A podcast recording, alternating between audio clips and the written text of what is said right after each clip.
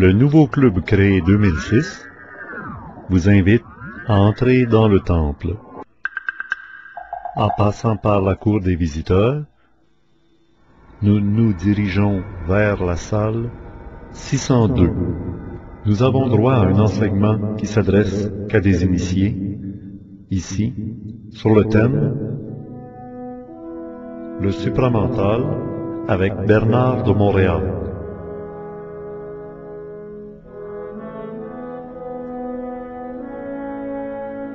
Bernard, la grande question que tout le monde se pose, comment entrer en rapport avec ce qu'on appelle le supramental ou l'esprit? Pour que l'homme entre en rapport avec l'esprit ou la conscience créatrice, il va falloir qu'il se, qu'il se, qu'il se libère de sa façon de penser. La façon de penser de l'homme est extrêmement primitive, dans le sens que elle est fondée sur la puissance de ses sens sur son intelligence. L'homme ne se laisse pas aller à son intelligence. Il l'aborde constamment. Et la force la plus puissante contre lui-même, c'est sa mémoire. Quand je parle de mémoire, je parle de sa mémoire subjective. Et l'homme est pollué. L'homme, le mental de l'homme, c'est, c'est un musée, le mental de l'homme. Et il va falloir que l'homme un jour fasse du nettoyage. Mais c'est pas facile pour lui de faire du nettoyage. Quand vous dites ça, Bernard, est-ce que ça commence avec la naissance, le mental de l'homme est pollué? Ou un enfant qui naît, là Il n'y a pas un mental pollué en naissant, ça, ça vient avec l'éducation, avec les formes dans lesquelles on le plonge. on- Un enfant qui vient au monde, là, un enfant qui viendrait au monde dans une famille consciente, grandirait naturellement, sans difficulté, dans cette conscience. Quelles seraient les caractéristiques d'une famille consciente où l'enfant pourrait naître? Une famille consciente, là, c'est une famille où le père et la mère ont tous les deux un centre de gravité mentale développé. Autrement dit, deux êtres qui fonctionnent intelligemment par rapport à eux-mêmes, mais en parfaite harmonie. Donc, chaque individu bénéficie de l'intelligence de l'autre. Autrement dit, il y a une conscience objective des deux côtés. Évidemment, dans une situation telle que celle-ci, un enfant bénéficie de la conscience créative des parents. Donc, l'enfant n'est pas amené au cours des années à perdre sa lumière. Le problème avec l'évolution, ou cette période où l'humanité a perdu contact avec elle-même, c'est que, à travers l'éducation, à travers ses formes, à travers la mémoire de l'humanité, qui est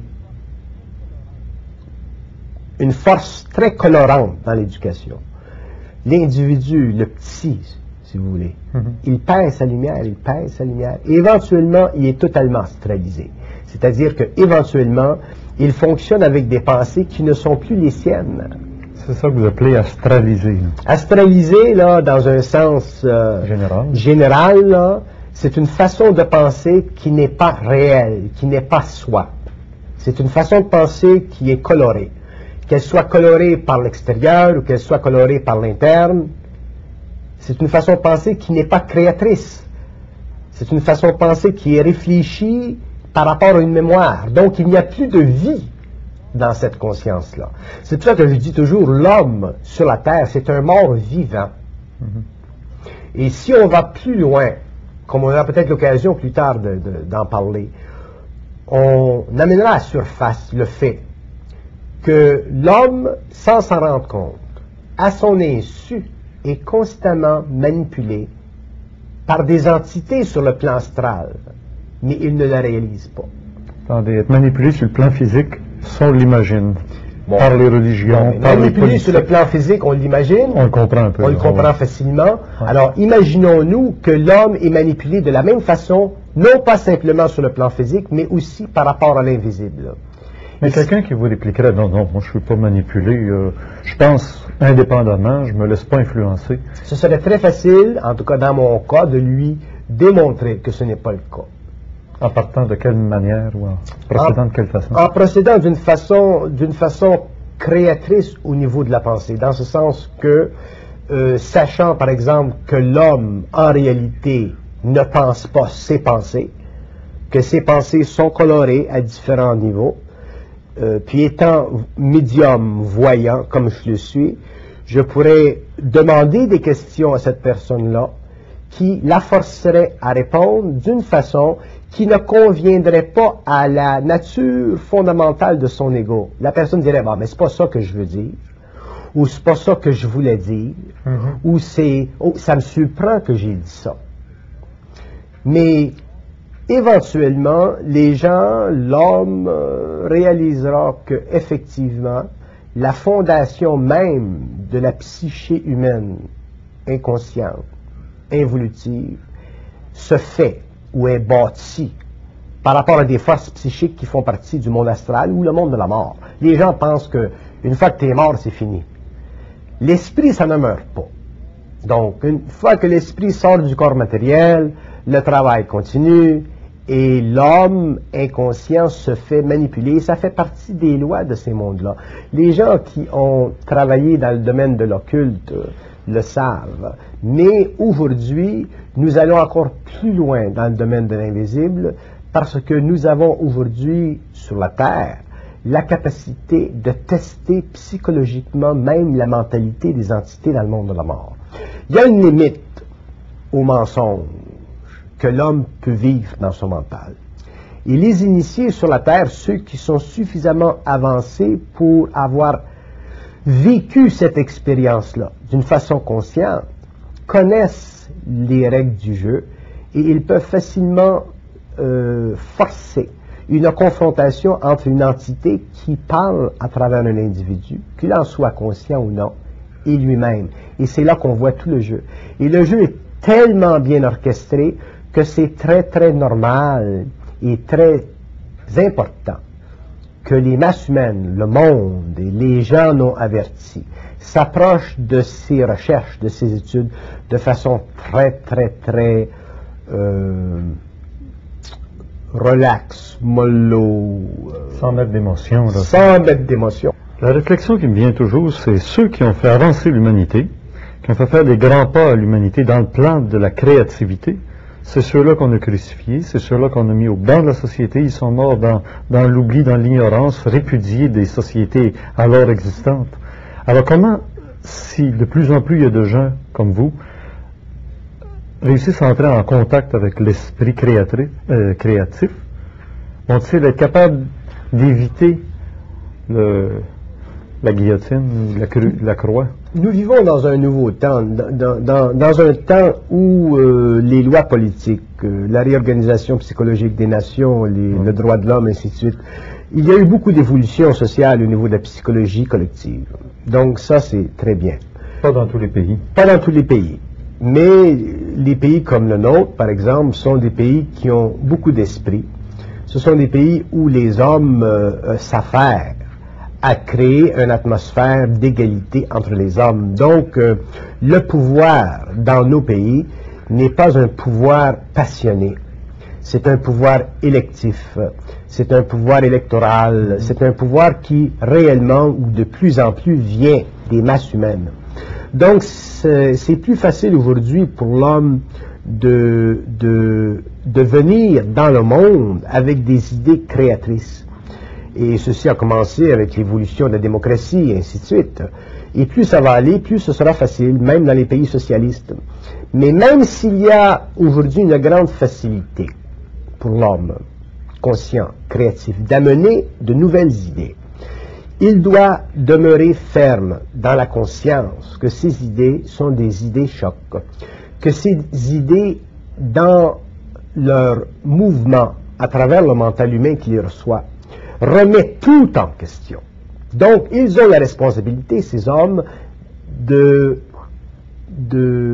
manifester leur intelligence avec beaucoup de maturité, beaucoup de transparence, le moins d'égocentricité possible, le moins de vanité possible, le moins d'orgueil possible, et aussi le moins de spiritualité subjective possible.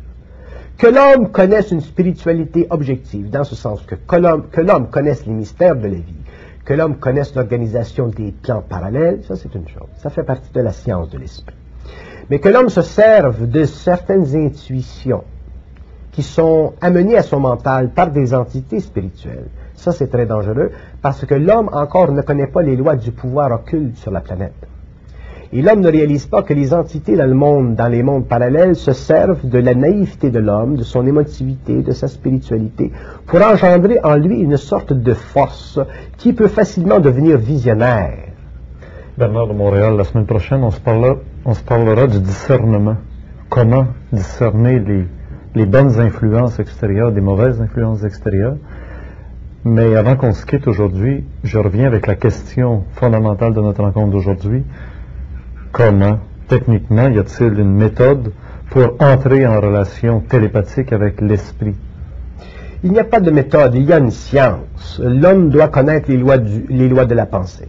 À partir du moment où l'homme connaîtra les lois fondamentales de la pensée, que ces lois lui seront expliquées, ce sont des lois absolues. À ce moment-là, il pourra commencer lentement à graviter vers ce plan-là. Il commencera lentement à sentir la réalité de cette communication entre lui et son principe. Vous nous avez dit que c'est pas par la prière. Non, ça ne peut pas être que par la par la prière. méditation? Non, ce n'est pas par la méditation non Est-ce que plus. c'est par un choc qu'il subit dans la vie Euh, Son épouse euh, est morte dans un accident d'automobile, il l'apprend à 8h30 le soir.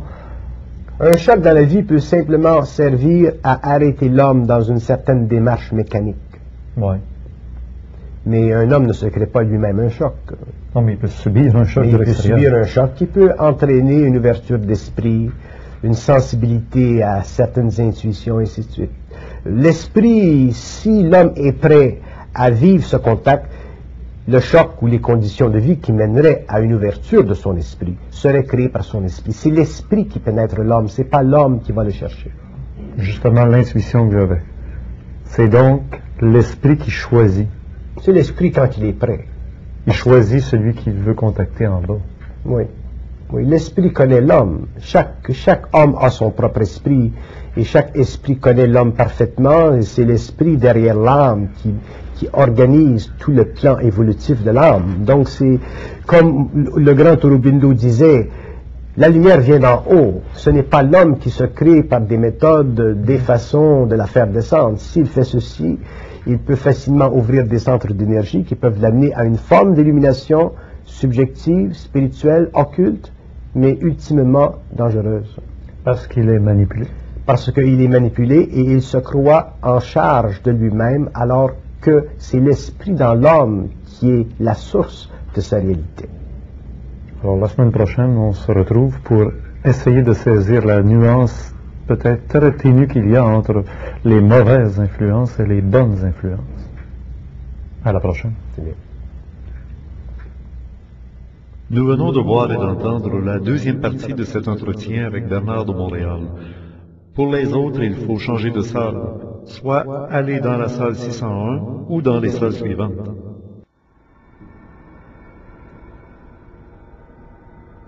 Les visiteurs libres qui ne sont pas abonnés parce qu'ils n'ont pas payé leur abonnement ou qui n'ont pas assisté à la conférence au début du mois peuvent voir seulement un court extrait de cette capsule avec Bernard de Montréal. Si vous connaissez des personnes intéressées par cette démarche ésotérique, particulièrement du supramental, les anciens amis de Bernard de Montréal, ils peuvent venir ici, c'est gratuit dans la cour des visiteurs. Ils doivent d'abord s'inscrire ici à la porte et se souvenir du nom d'utilisateur et du mot de passe qu'ils ont choisi eux-mêmes pour revenir, sans avoir besoin de se réinscrire à chaque fois. Voilà, c'est la démarche d'ésotérisme expérimental maintenant avec le nouveau club créé 2006 qui permet à des gens d'aller plus loin qu'en surface. En entrant dans le temple, soit comme visiteur libre, ou aller encore plus loin, dans un enseignement réservé qu'à des initiés à l'intérieur des différentes salles qui sont disponibles et qui s'ouvrent à chaque mois. La 601 est encore disponible pour ceux qui étaient abonnés en janvier 2006. La 602 est maintenant disponible à ceux qui sont abonnés en février 2006. Et ainsi de suite pour toute l'année. Merci de votre attention et au plaisir de vous retrouver ici.